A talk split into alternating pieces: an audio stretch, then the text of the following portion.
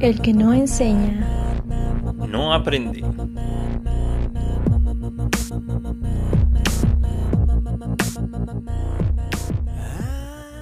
Hola a todas y todos, les agradezco nuevamente que estén escuchando este podcast y nuevamente quiero hacerles la invitación para que desde la plataforma de encore.fm puedan dejar sus comentarios, un mensaje de audio para hacer algunas observaciones, que también platiquen sus propias experiencias y de esta manera podamos enriquecer todo lo que hemos explicado en los capítulos anteriores. El día de hoy tenemos una situación muy peculiar, dado que los chicos, alumnos invitados para esta emisión, por cualquier razón, no llegaron a la sesión para grabar este programa. Así es que me hizo recordar una situación común a partir quizás de la secundaria, que es el irse de pinta. Vamos a escuchar el resultado de esta plática que tuve con algunos amigos, docentes y también en su rol de padres de familia. Así es que espero que lo disfruten y que sea del agrado de todos ustedes. Vamos allá.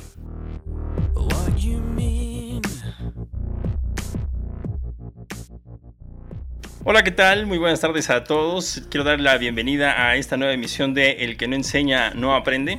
Y hoy tenemos una sesión de una forma particular.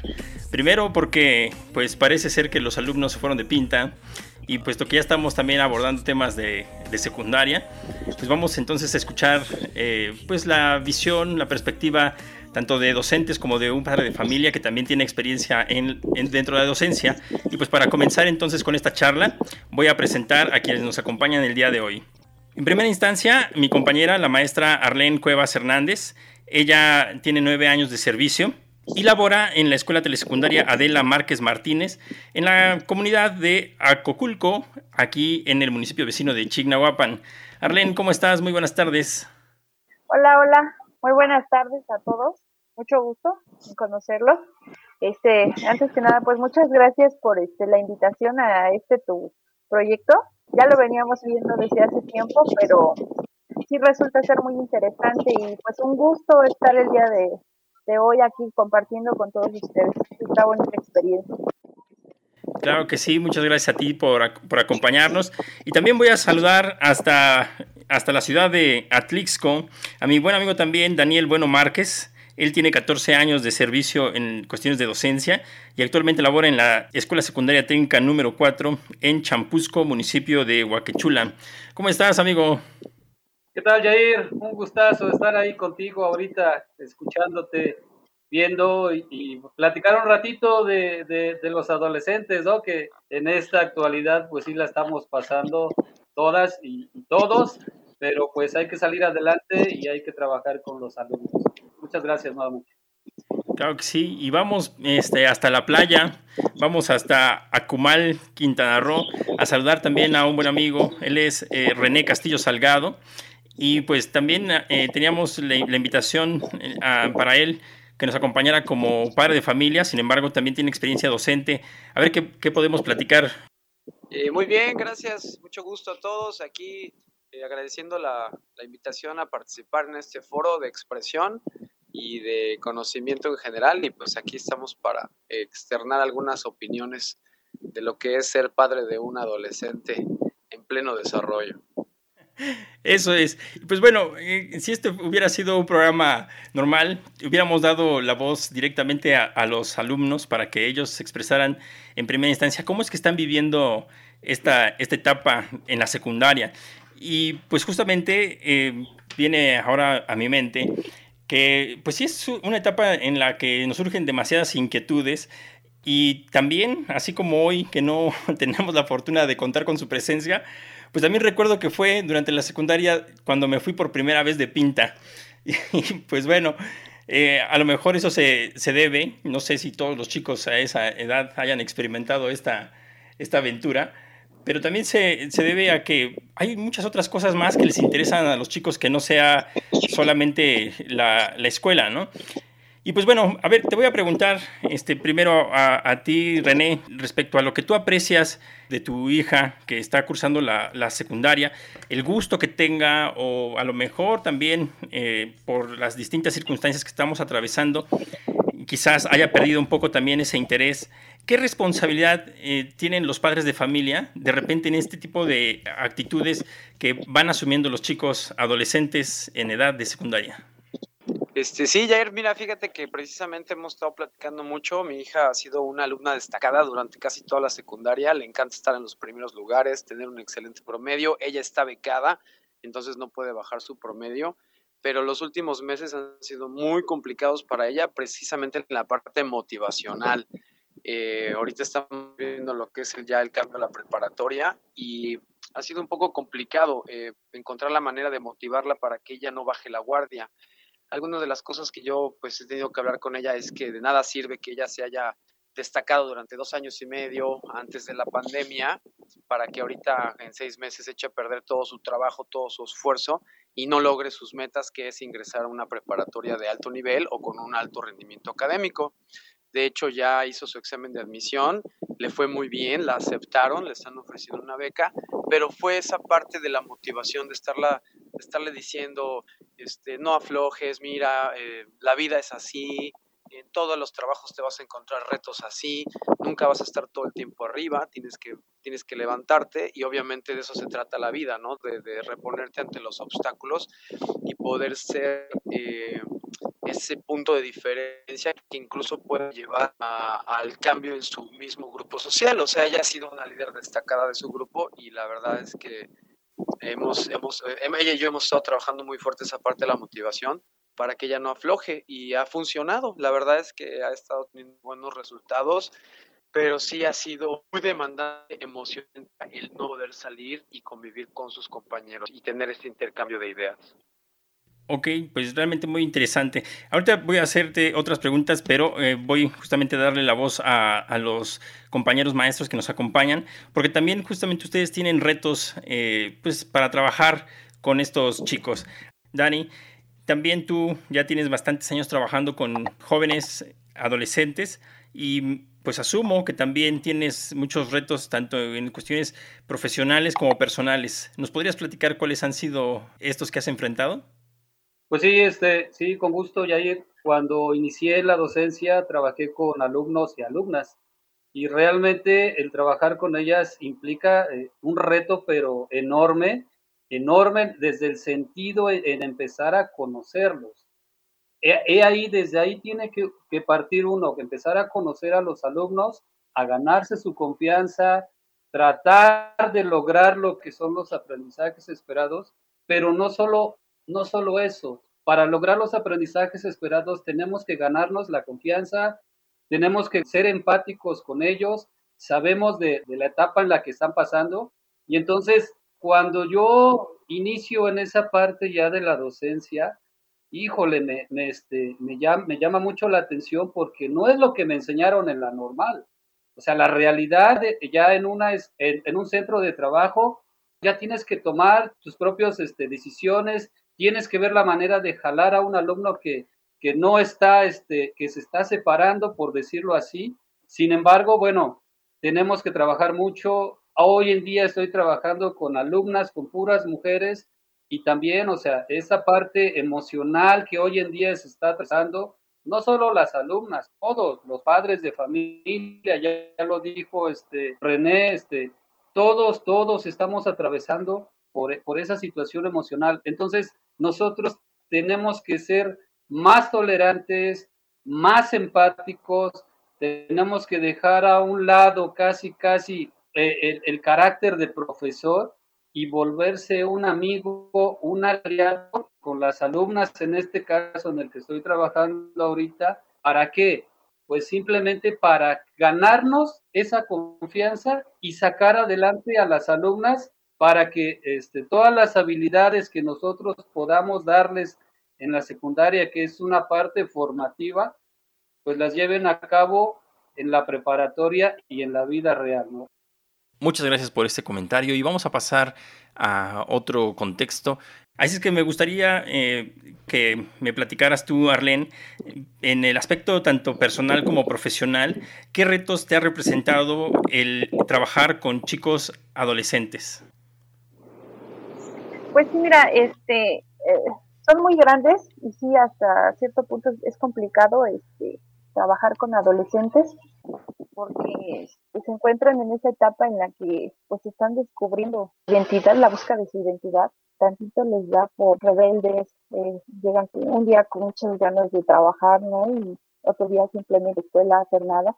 Y para nosotros implica, lo que tú mencionas, un gran reto porque pues estamos en esta etapa de la adolescencia donde los jóvenes pues están descubriendo quiénes son, qué les gusta, pues a nosotros nos toca pues ayudarlos, ¿no? Como que a terminar de descubrir este, esa parte de los jóvenes. Y dentro del ámbito profesional, pues nosotros abarcamos todas las asignaturas, trabajamos, es, yo veo que esa es una de las ventajas, ¿no? Nosotros llegamos al, desde las 8 de la mañana y estamos en el aula compartiendo con ellos hasta las 2 de la tarde. Entonces nosotros, pues de alguna manera, sí establecemos un vínculo con ellos por así decirlo, pues emocional, ¿no? Partimos todo el día, todo el día con ellos, creamos cierta este, empatía, lazos de confianza, por así decirlo, incluso. Entonces, este, tenemos cierta confianza con ellos, ¿no? Entonces, esa, esa relación nos favorece a algunos, ¿no? Eh, como comentaba el compañero maestro, sí es cierto, eh, es, sí es complicado porque a veces dicen, pues eres el maestro y hay que ser, este, tener disciplina, aplicar disciplina dentro del aula. Pero pues muchas veces con los adolescentes pues no siempre nos funciona eso, ¿no? Entonces a veces también hay que, hay que ganarse la confianza de ellos, como comentaba el compañero Daniel. Eso también este, ayuda mucho. Y yo le apuesto también a eso, ¿no? en estos tiempos eh, yo le apuesto mucho a trabajar este, los valores con los alumnos a reforzar mucho ese tema de valores con ellos, sobre todo en estos tiempos. Obviamente los aprendizajes, alcanzar, ¿no? Planes y programas, todo lo que se requiere, pero pues también abonarle mucho a lo que son los valores. Entonces sí tenemos un gran reto como maestros. Pues bueno, quiero destacar entonces los comentarios que hacen los tres, puesto que creo que hay un punto en el cual eh, convergen sus comentarios y es la cuestión de la confianza. El hecho de, pues como desde la casa, la familia, se esté fomentando el, diálogo, la reflexión acerca de qué es lo que se puede lograr, es eso, también ir cultivando la confianza y obviamente creo que es una confianza eh, distinta o desde otra perspectiva la que se aborda en las aulas o en, en, los aspectos escolares que nos comentaba tanto este, Daniel como, como tú, Arlen, en este momento uno de los planteamientos que también les iba a hacer a los chicos el día de hoy estaba en que hicieran una pequeña reflexión también eh, respecto a cómo eran las actividades que llevaban en el nivel anterior, en la primaria, y cómo están llevando algunas actividades en la, en la secundaria. Y pues a lo mejor el asunto de, de que pues eso, las tareas no son las mismas, la dinámica dentro de las aulas a lo mejor es un poco más serio, sin tantas actividades lúdicas.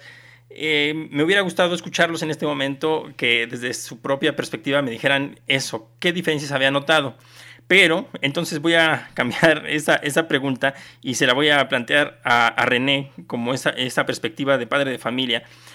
A diferencia de cuando pues, su hija iba en la primaria y ahora que está en la secundaria, pues cómo se le ayuda entonces a hacer sus tareas o cómo se le ayuda a hacer sus actividades eh, o cualquier responsabilidad escolar a un adolescente que pues de entrada a lo mejor ya no se siente un niño, una niña, y pues ya no quiere tener a, papá o a mamá a un lado mientras hace sus tareas. ¿O cómo lo ves, este René? ¿Cómo le ayudas a tu hija para resolver estos asuntos escolares? Este, sí, pues bueno, de hecho tienes mucha razón, ¿no? O sea, ella ya no quiere que estés ahí pegado o que le estés corrigiendo. El no está bien, te lo borro y repítelo y hazlo bien, ¿no? Bueno, ya ahorita ya entra en otra etapa. Ella al principio estaba muy emocionada con la cuestión de que iba a tener muchos maestros, de que iba a haber una variedad de, de temas, que iba a tomar, tocar temas que ya empezaban a ser tabú en ella, que tenía ya dudas. Eh, pero pues bueno, yo le advertí que no iba a ser tan dulce la historia, ¿no? Le, expliqué que pues que la situación de tener más maestros complica la situación de tareas, que complica la situación de personalidades que tienes que lidiar eh, todos los días, ¿no? que obviamente pues nosotros como profesores de secundaria, lo digo así porque también ya me tocó esa parte vivirla, pues a veces pensamos que somos la única materia, ¿no? O que nuestra materia es la más importante. Y pues obviamente todos llegamos con esa actitud y todos llegamos con ese bombardeo y pues ahí es donde empieza el conflicto. Ella disfrutó mucho el primer año, el segundo año ya se le acabó la magia, ¿no? Ahí es donde ya se dio cuenta de que pues de que la historia era otra y la verdad lo pues al principio le costó mucho, ¿no? Le costó muchísimo trabajo adaptarse al cambio, pero pues lo que hacemos es que a veces ella cuando tiene dudas, sobre todo de temas en los que sabe que yo destaco, principalmente historia, biología, eh, naturaleza, no soy bueno en matemáticas, no soy bueno en química, eh, su mamá es la que se encarga de esa parte porque ella sí tiene esa habilidad, pero aún así, pues ella me dice, oye, Pepi, ¿qué onda con esto? Y tú sabes qué pasó con la segunda, la segunda guerra. Y, o sea, muchos, muchos de los temas que ahorita ven en la, en la secundaria ya los hacen pensar en acerca de la vida y la muerte, en la existencia de Dios o la no existencia de Dios, en la honestidad de los gobiernos, en la honestidad de los líderes, eh, ella como mujer pues está muy alarmada por la situación de los feminicidios en México. Eh, le ayudé a hacer unos trabajos de investigación acerca del impacto del turismo en la naturaleza, cómo es la destrucción de los arrecifes, cómo es el, el hecho de que en un año atropellaron a seis jaguares y dos pumas aquí en la carretera que va de Cancún hacia Tulum. Eh, todos estos temas pues obviamente ya le empiezan a despertar otras inquietudes que obviamente pues a mí me plantea eh, llegar a esos temas como suavemente, con una perspectiva no muy dura, pero en donde siempre sea la honestidad, ¿no? Entonces, por ejemplo, platicamos del tema de la conquista, de la gran masacre de indígenas que pasó durante la época colonial, eh, cuánta gente muere, por ejemplo, en una guerra, como en el caso de la Primera y la Segunda Guerra Mundial. Entonces, ella se ha acercado mucho como a resolver esas dudas, ¿no? Entonces, hay veces que sí me llega con preguntas que no tengo idea de lo que me está hablando, lo cual pues presenta un reto para mí y pues siempre eh, yo lo comento con mis compañeros, ¿no? Que mi hija me trae, pero sí al 100, ¿no? Aparte ella quiere estudiar medicina, entonces los temas de biología también son muy, muy, muy importantes para ella y al mismo tiempo pues ha ido descubriendo la complejidad del universo, ¿no? O sea, las leyes de la física, las leyes de la química, el manejo de la materia, de la energía, eh, cuestiones que pues obviamente en la primaria eran muy vagos, eran muy pobres o eran muy simples, superficiales, pues ahora se vuelven tema de discusión y de polémica, ¿no? Muchas veces, ¿no? El hecho de dónde radica el alma del cuerpo o qué es la mente, ¿no? Cómo funciona el cerebro, eh, muchas cuestiones que ya empiezan a despertarle muchas inquietudes y que obviamente pues me obligan a mí a estar pendiente de los temas y sobre todo poderla auxiliar. Ya no hablemos de temas un poquito más delicados como la sexualidad o el uso de, ciertos enervantes o de ciertos, eh, el uso del tabaco, el uso del alcohol, eh, la nutrición, ¿no? O sea, ella es una persona muy deportista y aún así, eh, pues me pregunta muchas cosas, ¿no? Acerca de la nutrición, acerca del cuerpo humano. Y la verdad es que, pues, como padre, pues te mantienen, digamos, eh, al, filo de la navaja, ¿no? Tienes que estar ahí con, con la honestidad de por medio y con, con, la claridad también, ¿no? De cómo hablar las cosas. Aparte de que, pues, su atención es difusa, ¿no? Entonces tienes que, que, ser como muy consciente y siempre al final yo le pregunto, bueno, ¿qué me entendiste o qué entendiste? Otra cosa que me ha servido mucho es darle mi punto de vista como persona y mi punto de vista como padre de, de familia, para que entienda esa doble posición que yo tengo, ¿no? Entonces ella puede darse cuenta de que a lo mejor mi trabajo como padre tampoco está tan sencillo. Sí, claro que sí, y, en ese sentido, así como lo planteas, ojalá, ojalá de verdad es que también haya eh, pues padres de familia, madres de familia, que tengan pues también los, los, recursos de cualquier tipo para poder también cumplir con estas inquietudes o cubrir las inquietudes que tienen sus hijos. Yo creo que sí, en este sentido de la confianza que mencionamos hace un rato, es, es vital que los padres sean eh, sobre todo sensatos, les hablen con sinceridad para que también los hijos no, no, tengan mala información. Pero lo que tiene que ver con, este, con cuestiones estrictamente académicas o educativas y pues también, eh, pues dada la diversidad que hay ya en este nivel educativo, ya lo mencionaba hace un momento René, quisiera yo retomar esta pregunta para, para ti, Arlen el sentido de que pues en la secundaria se sigue trabajando de manera lúdica o pues ya uno debe de tener eh, esta forma de plantearles a los chicos los temas son serios y así tienen que, afrontarlos para que realmente los, los aprendan y en su siguiente nivel, el bachillerato, o como también nos anticipaba René ya pensando en su formación eh, superior, pues lleguen también con, los cimientos bien, bien plantados. ¿Cómo es entonces la, educación en la secundaria? ¿Ha dejado de ser lúdica?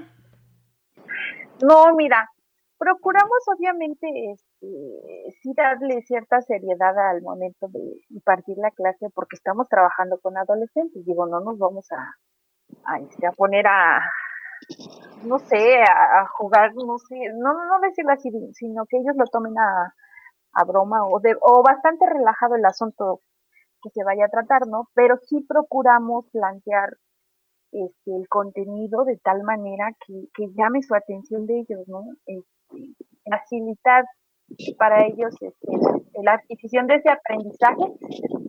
Sí, sí, pues nosotros, este, obviamente, cuando planeamos nuestras clases, pues buscamos estrategias que nos permitan adecuar el contenido este, de tal manera que para ellos sea atractivo, ¿no? No vamos a decir que ay va a ser así muy serio y nadie puede reírse y los queremos sentaditos así como momias, obviamente no, ¿verdad? Pero sí buscamos plantearles a, ellos el contenido de alguna manera pues que llame su atención. A lo mejor este, utilizando videos, eh, si en alguna parte de la clase pues deben de hacer alguna dinámica, pues elaboramos alguna dinámica pero sí buscamos este, que ellos interactúen, que no tengan que estar todo el tiempo sentados, solo mirando o escuchando. Gracias, Arlene. Y en tu caso, este, Dani, ¿cómo podrías explicar estas cuestiones que implican el cambio entre la primaria, la, la, secundaria, y en donde, pues sí, efectivamente ya es un conocimiento más, este, a lo mejor más especializado? Igual René nos mencionaba eso implica que se pierda la parte dinámica, la parte lúdica en la educación? Bueno, en esta parte ya entra el estilo de cada maestro, de cómo se vaya, cómo, cómo se va, cómo vaya trabajando con los alumnos. Es decir, el, alumno que llega a primer grado de, de secundaria llega con un miedo enorme, porque no sabe qué va a pasar, dado de que cambian todas las características que tenían en la, en la primaria. Ya no es un maestro, ya son seis, ya son siete maestros, siete estilos diferentes de trabajo de, los docentes. Unos son risueños, otros son estrictos, otros son alegres, otros, otros son este, pues más este, eh, comprensivos. Viene todo el estilo del maestro reflejado. Ahora, cuando se pasa segundo, lo decía este, acertadamente eh, este, René, esa parte es importante. La complejidad del estudiante en segundo grado cambia como no tienes idea. No sabemos cómo vaya a ser la reacción del alumno.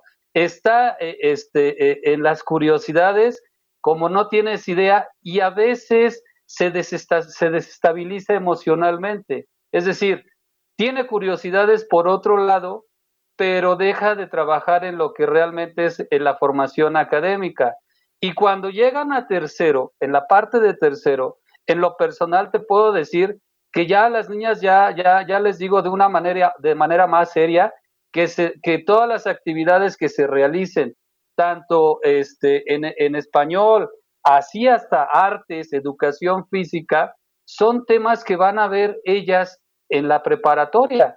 Entonces ahí entra, les empezamos a meter en, su cabeza la idea de que tercero, ya no eres una niña, ya no eres este, eh, eh, la niña que estaba jugando, no, ahora tienes más responsabilidades, ahora tienes que estudiar un poquito más porque te vas a enfrentar a la preparatoria. Primero es para pasar, o sea, el examen de admisión, siempre va a ser esa el primer paso.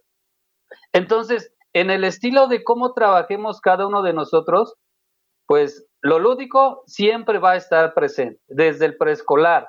Desde el preescolar se trabaja de manera lúdica.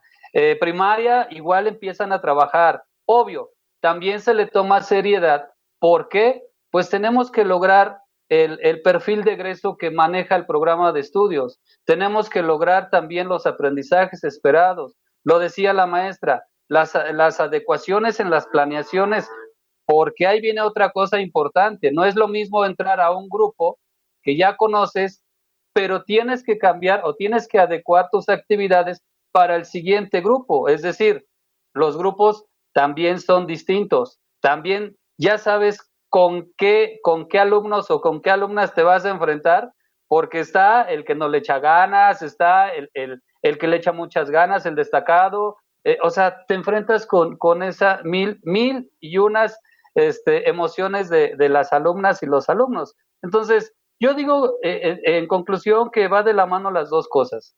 Tomar algo serio, pero que jugando podemos aprender y podemos entender mejor las cosas.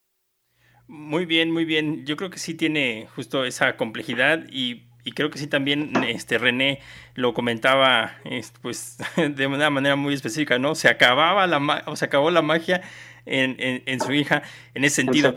Y pues precisamente, René, quiero hacer una pregunta más en referencia en, esta convivencia que has tenido con, tu hija. ¿No te ha llegado a expresar de repente, oye, papá, pues es que estas cosas no me gustan? Eh, o pues realmente es también hasta clásico decir, ¿y esto para qué me va a servir? Lo que me están enseñando, ¿para qué me va a servir? ¿Algún comentario de este tipo? Pues mira, para primer, en primer lugar, tú sabes que yo soy uno de los precursores de la educación alternativa, ¿no? Desde hace ya más de 20 años. Entonces, eh, yo como profesor también siempre he criticado mucho los programas que la SEP nos ha dado durante más de 45 años, porque pues ya no se aplican ni a nuestra sociedad ni a nuestra época, pero tenemos conocimientos que sí son básicos, que son muy importantes, ¿no? Eh, muchas de las cosas que hemos platicado precisamente es en el caso de la tabla periódica, ¿no? O sea, Lua me dice, o sea, ella acaba de tener su primer contacto con la tabla periódica en un previous hacia la preparatoria y comentábamos la cuestión de los elementos, de la naturaleza. Eh, aquí en la península de Yucatán pues tenemos la facilidad o la, la fortuna de ver muchos de estos elementos de la tabla periódica a flor de piel, ¿no? O combinados de manera natural observables, ¿no? Este, empezando por las cuevas, las grutas, las formaciones rocosas, los, los, ríos subterráneos, en donde pues desde ahí eh, el, alumno o el joven adolescente empieza a darse cuenta de qué realmente es lo que está haciendo en la materia de química, ¿no? O en la materia de física, al entender los movimientos de la, de la gravedad o, la, fuerza que ejerce el viento. Por ejemplo, aquí en el mar, pues lo vemos en un huracán, ¿no? O sea, cómo puede ser tan poderoso el viento que puede destruir estructuras sólidas o doblar metales de acero, ¿no? Entonces, eh, mucho de eso eh, eh, radica ahí, ¿no? Que por ejemplo mi hija a veces me dice, oye papi, ¿y esto qué onda? ¿Y esto qué? ¿Esto para qué me sirve? ¿Alguna vez has usado esto en tu vida? Y obviamente yo tengo que ser muy honesto, ¿no? O sea, hay cosas que yo aprendí en la secundaria que en mi vida he utilizado, ¿no? Pero que me han servido para tener un criterio de un conocimiento más amplio. O sea, no es que vayas a usar la fórmula de de la, no sé, de alguna mezcla en química o de alguna eh, cuestión matemática como tal, porque pues a veces no sabemos todavía en esa edad ni a qué nos vamos a dedicar. Incluso hoy en día con tanta variedad y con tantos cambios, no sabemos qué vamos a estar trabajando en 15 días, sobre todo los que vivimos aquí el turismo. Pero es muy importante que el alumno tenga esa, esa base, ¿no? O sea, que sepa que la materia está hecha de moléculas, de átomos, que hay una fuerza de gravedad que, no, que impide que nos salgamos disparados al espacio y que hace que haya un día y una noche, ¿no? O sea, conceptos básicos que es increíble, es increíble que a veces hablas con personas adultas y que no tienen la más mínima idea de, de qué son. O sea, yo me he encontrado con personas que no saben lo que es un equinoccio, ¿no? O sea, que no saben que, la, que la Tierra tiene cuatro estaciones y por qué funcionan, ¿no? Entonces es increíble que personas adultas no conozcan estas cosas básicas, que es lo que nosotros absorbemos en la secundaria, ¿no? Que también hay algunas cosas que no utilizamos, bueno, sí, podría decirse que no las utilizamos como tales, al pie de la letra, literales, pero sí son muy importantes de saber o de lo contrario no vas a poder. Por eso tenemos ahora tanta gente que cree que la Tierra es plana, ¿no? Eso tenemos tantas personas que, que, dicen que las vacunas no sirven o que son un chip, ¿no? ¿Por qué? Porque precisamente no conocen el proceso de cómo se descubrió una vacuna, de, de quién fue Luis Pasteur, de qué pasó con el Instituto de Luis Pasteur, cómo, cómo, se, cómo se logró, eh, que no conoce, por ejemplo, las plagas que pasaron aquí en México a la llegada de los españoles, que millones de personas murieron por, por sarampión, que murieron por influenza. O sea, todas estas cuestiones de las diferentes materias es lo que te va generando un criterio, ¿no? Y desgraciadamente, pues es lo que vamos pasando de largo, vamos pasando de largo. Que sí, hay que hacer una adaptación o una readaptación de los programas, claro, y creo que tendría que ser cada año, cada dos años, cada cinco años, a la velocidad que vivimos ahora. Pero también es muy importante mantener ese conocimiento básico, ¿no? O sea, ¿qué pasa con el Alzheimer? El Alzheimer es una enfermedad que te borra la memoria. En el momento que tú borras la memoria, pierdes la identidad. Y eso es lo que pasa con la secundaria. Tu secundaria es como tu primer chip. O sea, la primaria es, es, es sí es una, una, piedra angular, pero realmente donde vas a formar tu personalidad y tu criterio a futuro es en la secundaria. O sea, es, eso es innegable. O sea, de las memorias más grandes que yo tengo hasta la fecha son de la secundaria, no de la preparatoria. Y, y mira, y tan es así, justamente las memorias de la secundaria son tan importantes que por eso insisto que me da gusto tener de invitados el día de hoy a mi amigo Dani y por supuesto a ti, René, puesto que fue en esa etapa cuando yo tuve la fortuna de, de conocerlos y aún ya este, pues siendo padre de familia, pues sigo, sigo recordándolo con, con, mucho agrado. Pero bueno, voy a, voy a plantearte una nueva pregunta, este, Arlene. Quizás esta no venía en la guía que les, que les compartí, pero espero que la respuesta no sea muy difícil de canalizarla a, a este espacio y este momento. Y tiene que ver un poco también con estos temas en referencia a que son tantas materias este, las que tienen que ver los chicos de, de secundaria y que tú, por ejemplo, de manera particular, estás eh, pues como una docente de, de, telesecundaria en donde pues están bajo tu responsabilidad todas esas materias. Entonces la pregunta en concreto para, para ti, Arlene, sería, ¿qué ventajas tiene el trabajar un solo docente todas esas asignaturas? Bueno, en primer lugar, pues es prepararte todos los días, ¿no? Para todas las asignaturas que vas a abordar, ¿no? Los contenidos que vas a trabajar. Otra lo que te mencionaba, ¿no? Desde hace, hace ya que iniciamos, ¿no? El vínculo, la relación que estableces con tus alumnos, este, al trabajar todos los días con ellos, ¿no? Los conoces muy bien, incluso llegas a querer a tus alumnos, te acostumbras tanto a ellos que pues forman parte de tu familia, ¿no? Este, yo así los veo, ¿no? Te encariñas con tus alumnos, eh, los conoces muy a fondo yo siento que es eso, la, una de las, las ventajas que yo le encuentro al trabajar este, todas las asignaturas con ellos.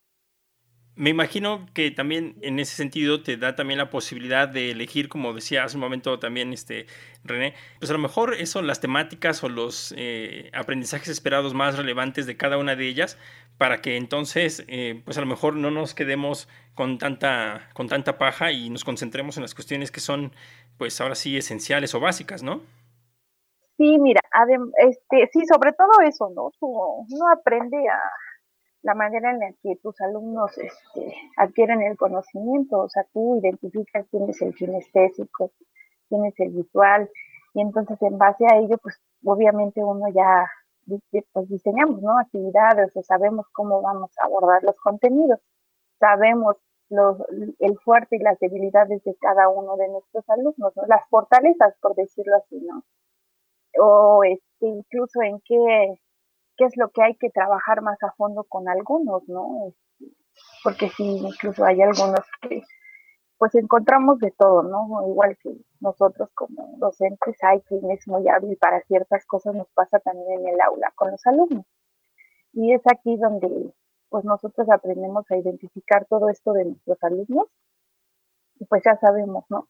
Es que fulanito de tal es muy bueno para conducir, pues hay que ponerlo aquí eh, conduzca en ceremonia, ¿no? Es que va a haber tal evento en la escuela, un alumno para eso, ¿no? Pues él es bueno, ¿no? Entonces, de alguna manera vamos desarrollando esas habilidades en nuestros alumnos, ¿no? Ok. Y, y bueno, Dani, tú de manera este, diferente te especializaste, digamos, en una asignatura y quería yo entonces ahora plantearte una pregunta similar, pero en estas palabras. ¿Qué desventajas tiene el especializarse en una sola asignatura? Bueno, demasiadas, demasiadas desventajas porque solamente te estás centrando en lo que tú estudiaste, eh, en lo que te preparaste.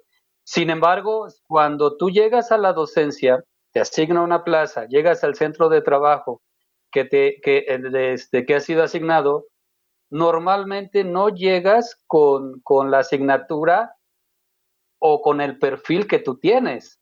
Te puedo decir que en, el transitar de estos años, cuando di mis primeras clases fueron de ciencias, biología, después di física, física, este, ciencias, física. Entonces, en esa parte tenía que, que ponerme a leer tenía que, que planes y programas, tenía que, este, tratar de que el alumno aprendiera o la alumna aprendiera. Es eh, en ese tipo de situaciones. Ya nada más me falta dar tru tru y corte, te, lo puedo asegurar porque en este, en este proceso he pasado por tantas clases que realmente sí es una desventaja, desventaja la que tenemos los normalistas egresados en una sola, en una sola especialidad. Pero bueno, de eso, pues e, eso en lo personal te puedo decir que para mí es relevante porque aprendo más. Eh, eh, ya lo decía, este, lo decía René. O sea, eh, en los planes y programas hay cosas que, que realmente pues las tenemos que, impartir, tenemos que impartir el conocimiento porque de veras, sin embargo, pues rescatar, no todo es malo, hay cosas muy importantes que se llevan por este de conocimiento a las alumnas, los alumnos, eh, y aquí, aquí, este, pues, cuando tienes esa vocación de, de, dar, de impartir ese conocimiento, de, de, este, de echarte al hombro a los alumnos, a los alumnas, como dice la maestra, pues, híjole, doy hasta otras clases si se puede. Realmente, cuando uno tiene vocación, lo hace y lo hace de muy buena manera. Bueno, pues yo quiero, como para ir también terminando estas cuestiones, un, comentario respecto a lo que hemos observado tanto pues en los alumnos como este, en, tu hija, en, en, el caso de René, de algo que, que, los alumnos hayan dicho que les asombra de lo que ha habido en la escuela. O sea, algo en particular que hayan detectado, que digan, wow, ¿no? O sea, a partir de esto que estoy conociendo o esto que estoy descubriendo, que me están presentando, quiero saber, quiero saber más. Entonces, eh, René, un comentario en ese sentido. Híjole, este, pues sí, estaba yo tratando de recapitular un poco mi experiencia de los temas últimamente que hemos tenido.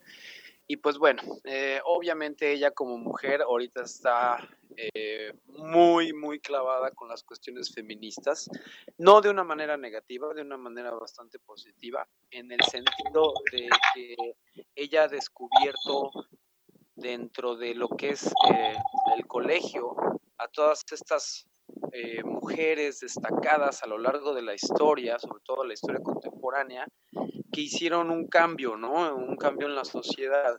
Eh, sobre todo, por ejemplo, personas que son eh, escritoras, eh, mujeres científicas. hemos estado así como que tocando mucho esa parte del tema, ¿no? De, de, cómo destaca la mujer. Yo en la universidad tuve una materia que se llamaba Mujeres Revolucionarias de Latinoamérica y me encantaba, me encantaba esa materia, o sea, amaba esa materia, me encantaba ir ahí a escuchar hazañas de mujeres que nadie conocía, que, cosas, personas que habían cambiado la historia y el mundo y la sociedad y que absolutamente nadie conocía sus nombres ni lo que habían hecho. Entonces, eh, incluso ella se fue a Canadá y trajo un libro que es precisamente de todas las mujeres que han logrado cambiar la historia, ¿no? Y hemos tocado mucho el tema del racismo, eh, sobre todo con lo que pasó con el, esto en Estados Unidos de George Floyd y de Black Lives Matters. ella me empezó a hablar mucho acerca de la cuestión de los racismos, que de dónde viene, cómo fue que llegaron los negros a América. Y pues bueno, ya te imaginarás, porque ella precisamente por parte de su mamá tiene raíces negras. A pesar de que mi hija es súper blanca, ella tiene raíces negras de la parte de Oaxaca. En español son los afromexicanos y que realmente tiene esta conexión de una manera muy inconsciente, ¿no? Pero ahí está. Entonces, eh, han sido como que, o sea, tanto la, el, papel de la mujer en la revolución social, como el racismo, como eh, el impacto de lo que está pasando hoy, hoy eh, eh, en ellas como mujeres, como la decisión de, ser mamás, el tema del aborto, o sea, todos estos temas con los que yo he muy fuerte, siempre en contracorriente a lo que la sociedad piensa, sobre todo la sociedad conservadora de la ciudad de Puebla, ¿no? Que es muy, muy religiosa. Entonces, de repente, pues mi hija, una de las razones por las que para que ella pudiera crear un, un criterio un poquito más amplio sin la influencia de la familia y la religión, y lo ha logrado. Entonces, ahora a mí me toca esa parte de guiar ese criterio, la verdad. Entonces, es como mantener ese equilibrio, ¿no? Y ella me lo dice, papi, es que a mí me encantan los temas, siento que la sangre me hierve, siento que, que hay algo que me, que me mueve, que me hace explotar, y a mí me da mucho gusto, ¿no? Le digo, pues qué padre que lo podamos platicar como padre e hija. Y ahí es como una vez más yo se lo explico, yo como persona pienso esto, pero como mi trabajo como padre hacer esto, pero también te puedo decir que pensé esto o he pensado eso durante toda mi vida. Y eso pues sí estoy de acuerdo contigo tienes toda la razón, pero no te puedo dejar ir. O sea, ¿por qué? Porque tu vida está en riesgo, ¿no? Desde una manifestación. O sea, ahora cuando fue el año pasado, el Día de la Mujer, ella llegó y me dijo, papi, yo me voy a ir al plantón y me voy a ir vestida de negro y me voy a ir a la manifestación porque estoy harta de los feminicidios. Y yo le dije, ok, perfecto, adelante. Y se fue con su mamá. Lo que ellas no sabían es que yo las estaba cuidando a distancia. Yo estaba ahí en la plaza, en la manifestación, cuidándolas a distancia porque yo sé lo que es una represión policial y yo sé lo que eso significa. Entonces yo dije, no, si, en determinado momento se pone loca la situación, yo voy y la saco de ahí, ¿no? Al menos, o sea, yo voy a estar pendiente, aunque ella no lo sepa, ¿no? Para que no se sienta como observada. Pero, o sea, sí son como cuestiones bien delicadas, ¿no? Que de repente hay que tener cuidado. Ok, muchas gracias. Yo creo que sí es bien, bien interesante y ojalá vuelvo al punto que que todas estas inquietudes eh, que tienen los, los jóvenes, adolescentes, eh, pues eso sean siempre en beneficio de, de, ellos mismos primero, pero también que sea compartido con la sociedad en la que están en la que están viviendo y con quien comparten.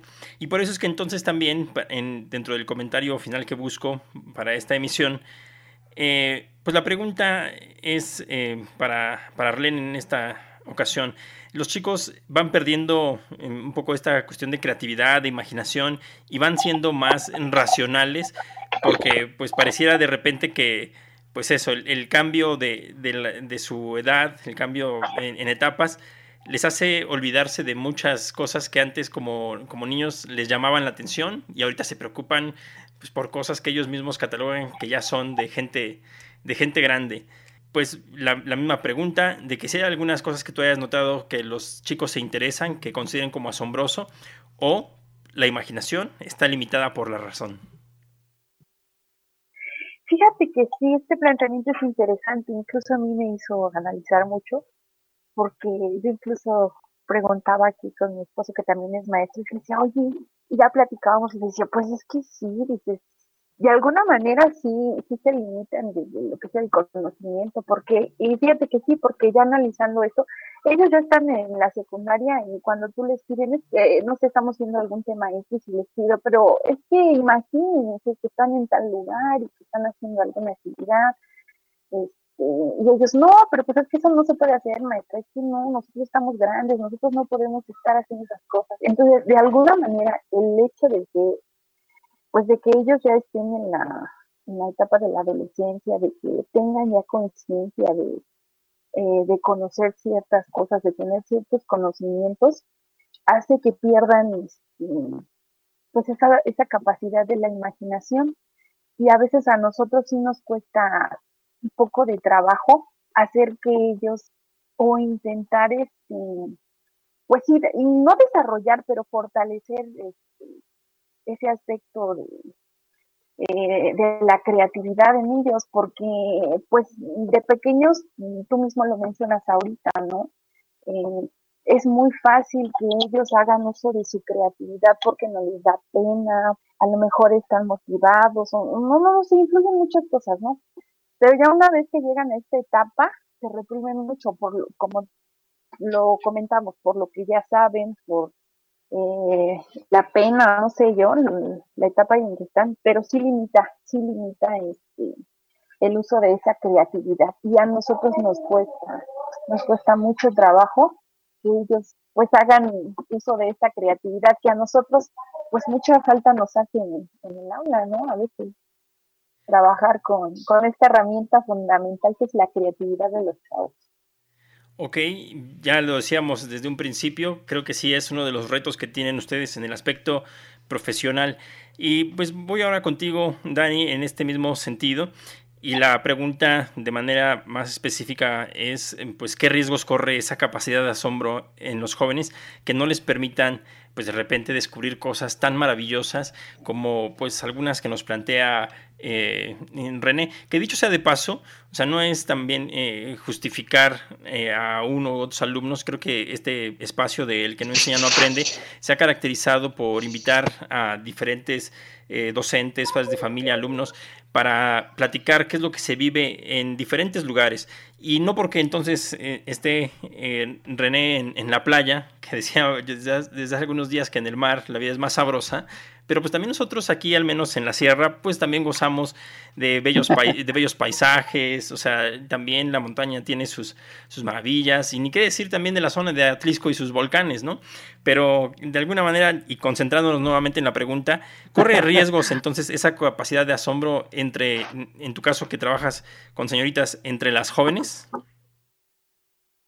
Sí, mira, eh, normalmente en, el internado de, este, de señoritas es interesante porque ahí ellas se dan cuenta de que eh, las capacidades, las, las, este, bueno, es más, no saben de sus capacidades hasta que no viven esa experiencia. Por ejemplo, te puedo contar que hay viernes socioculturales donde cada 15 días se pone un rol donde cada grado, cada grupo, desde primeros hasta terceros, eh, llevan, un, llevan este, un programa. En ese hay una temática. Ahí empieza el problema. El problema es que algunas niñas no se la creen o algunas que ya tienen las, este, toda esa, esa creatividad o todas esas habilidades para trabajar con, con, este, con ese tema, hacen menos a las demás. Entonces, sí es complicado, sí es complicado este, eh, eh, esa, esa capacidad, porque cuando tú quieres dar una opinión o tienes algo en mente que puede ser, a veces te, bajan los mismos, las mismas alumnas. No es que tú este, no sabes lo que dices, es que charalá, charalá, etcétera, etcétera, etcétera. Sin embargo, el, rol del, del, docente, en este caso del tutor, de las trabajadoras sociales que, que, este, que están con ellas este, eh, elaborando esas actividades. Entonces, vamos educando a las niñas, las vamos formando, de tal manera de que todas sean capaces de salir adelante y de echar a, este, a desbordar su imaginación, ¿no? Sí, este, y, y, se ve reflejado en la preparatoria hablan, no es, bueno, voy a echar un comercial, hablan muy bien de las señoritas de, este, de Champusco. Preguntan de dónde, de dónde vienen, dicen de Champusco y dicen, excelentes señoritas, tienen esa creatividad, pero también esa creatividad la tenemos que ir midiendo poco a poco en este sentido formativo. Me refiero a lo formativo. Ya lo decía René, ya cuestiones a futuro, pues es, esa parte como docentes, solamente decirles que, que siempre, siempre esa creatividad, siempre esas ganas, y lo ha dicho René, con esos argumentos necesarios. Ser una persona objetiva, creativa, va a llevar a, muchas cosas, pero este, demasiadas interesantes. Pues bueno, quiero, eh, quiero agradecerles a todos ustedes por el tiempo que se dieron para venir a platicar el día de hoy sobre estos temas. Yo creo que este, pues no, nos alcanza el tiempo para abordar todo, todo lo que se puede desprender. Pero pues, insisto, mil gracias y espero que quien escuche este programa pues también pueda ir haciendo una reflexión interna y compartir con sus cercanos, ya sea desde esta parte docente o padre de familia. Entonces, por mi parte les agradezco y ojalá y no sea la última vez que estén ustedes en este programa. Pues muchísimas gracias. La verdad es que me sentí muy a gusto, me siento muy orgulloso de verte haciendo esto, este Yair nunca me imaginé que, que, ibas a tomar esta vocación tan fuerte y pues ya te lo dije, te admiro por el compromiso que tienes con nuestra gente en las montañas. Daniel, o sea, no manches, es un honor para mí verte. Yo me acuerdo cuando me platicabas que estabas preparándote para ser profe, que nos apoyabas ahí con las ofrendas en el 63 y la verdad te recuerdo como un ejemplo también, ¿no? O sea, la gente que se, se quiere superar siempre es un gran ejemplo. Pues bueno, para la maestra, pues, una felicitación por el trabajo que hace con las telesecundarias. Ahora sabemos, y ya es un meme, que la telesecundaria estaba fuera de su época, ¿no? O sea, estábamos bien adelantados, y ahora ya lo sabemos. Yo siempre quise trabajar en una telesecundaria. Me fascina la idea de estar perdido en la montaña, enseñándole a las personas y de, abriendo su, su mundo. O sea, creo que ese es uno de los sueños. Ojalá algún día me inviten a, dar una charla por allá de lo que yo hago, que es los instrumentos prehispánicos y el arte mesoamericano.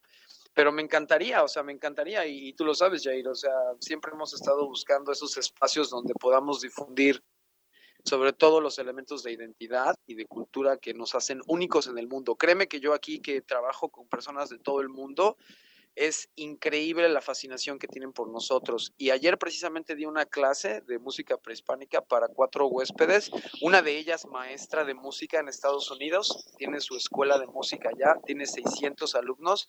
Le regalé una, tortuga, una ocarina de tortuga para que se la muestre a sus alumnos y le di un, una serie de dinámicas para que ella pueda platicar de los temas y se fue fascinada, se fue completamente fascinada. Y del otro, de la otra pareja que me acompañó, eh, un señor abogado en Estados Unidos que se dedica a defender a los migrantes para que no los deporten. Entonces él me platicaba sus problemáticas de lenguaje, de que algunos son guatemaltecos, que únicamente hablan de maya quiché, este, que no ni siquiera hablan bien español, y, todo este esfuerzo, ¿no? Que ellos hacen por proteger a esta gente que, que no tiene eh, voz ni voto, ¿no? Entonces, la verdad me siento, me siento muy honorado de estar aquí, les agradezco muchísimo y ojalá me sigan. Gracias, gracias. De, su parte, ¿algún último comentario ya para que nos despidamos? Pues, eh, Yair, igual un gustazo estar aquí contigo, haber compartido una charla amena.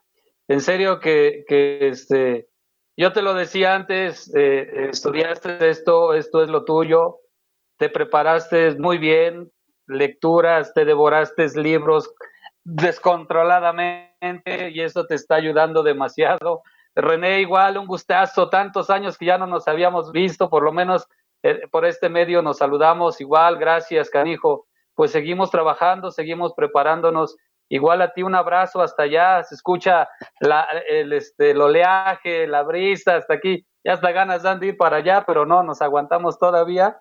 También a la maestra, un gustazo conocer, porque realmente no sabía cómo se trabajaba en, en telesecundaria. Ahora este, puedo decir que pues mis este, felicitaciones a la maestra.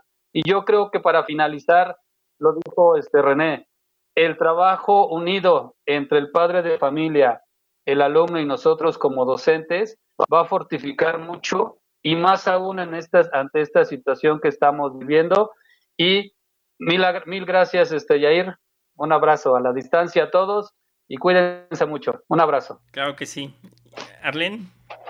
Pues antes que nada, nuevamente un gusto compartir con ustedes en este, este momento, esta experiencia, sobre todo que yo te lo dije, ay no, yo es que yo sí quiero participar, ¿no? O sea, yo quiero participar y ser parte de tu proyecto porque ya lo había visto.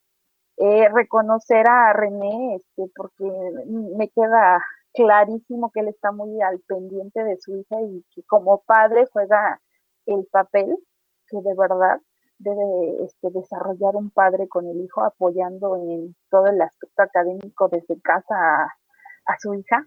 Eso, eso habla muy bien de él, felicitarle por ese lado y pues mucho éxito y que le eche muchas ganas, que no desista y que siga así porque seguramente su hija va a llegar muy lejos y, y al final uno como padre eso busca, ¿no? Uno quiere papás de esos en todos lados y este, en las escuelas para que nos apoyen, porque como comenta el maestro Dani, eso necesitamos. Los papás son una herramienta, una herramienta muy importante con la que nosotros podemos echar mano y, más en estos tiempos de pandemia, este, a nosotros nos hacen un paro tremendo, ¿no? Este, muchas gracias de ahí, este, también este, a porque pues sí me queda claro que eres una persona muy, muy preparada, la verdad siempre lo he dicho, se nota. Este, muchas felicitaciones y gracias de verdad por la participación aquí, la invitación y pues un gusto compartir con todos ustedes. Pues bueno, que estén todos muy bien y ahora sí, pues a disfrutar de la tarde. Nos vemos, hasta luego. Adiós. Todos amigos, cuídense mucho, suerte, éxito. Los admiro a los tres.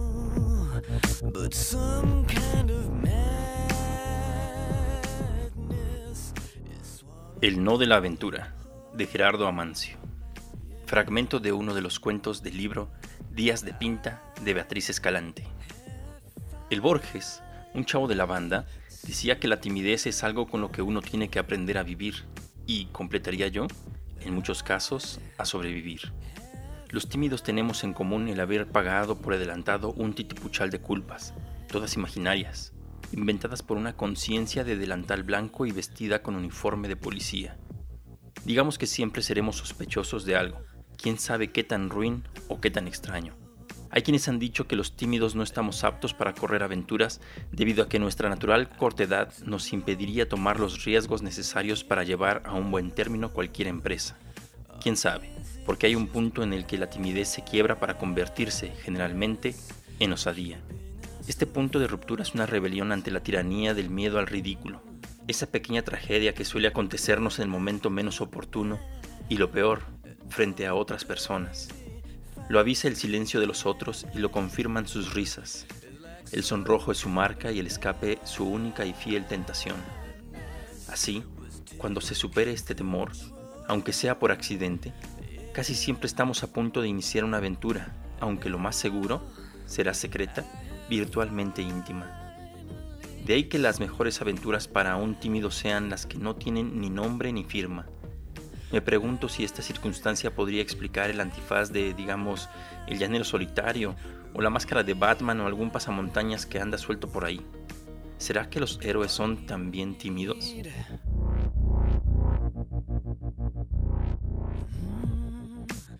Ya estamos llegando entonces sí al final de esta emisión y quiero rescatar a partir de lo que nos ha pasado el día de hoy con lo que les anticipaba, que no llegaron los chicos para dar sus propios testimonios.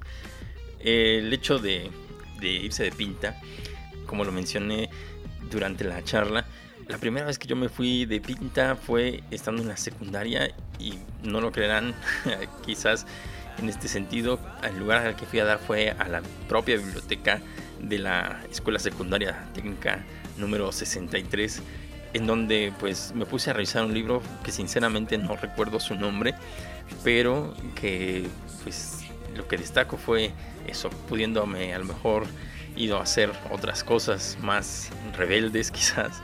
Me fui a meter a una biblioteca y la segunda ocasión también estando en la secundaria me fui, ahora sí salí de la escuela y fui a otra para presenciar un concurso de danza.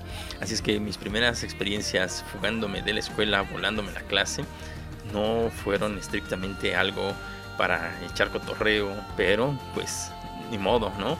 Así de repente nos tocó vivirlo, experimentar por primera ocasión. ¿Cómo fue la experiencia de algunos de ustedes yéndose de pinta? Quisiera que también pudieran dejar un comentario, ya saben, de preferencia en la plataforma de Anchor, pero si no es así, Recuerden que pueden también escribirlo en alguna de las redes sociales en las que encuentren ustedes este podcast. Bueno, por mi parte ha sido todo. Recuerden que soy Jair Vázquez Cruz y que me encuentro en Tetela de Ocampo, Sierra Norte del estado de Puebla. Y deseo que todos se encuentren muy bien. Hasta la próxima.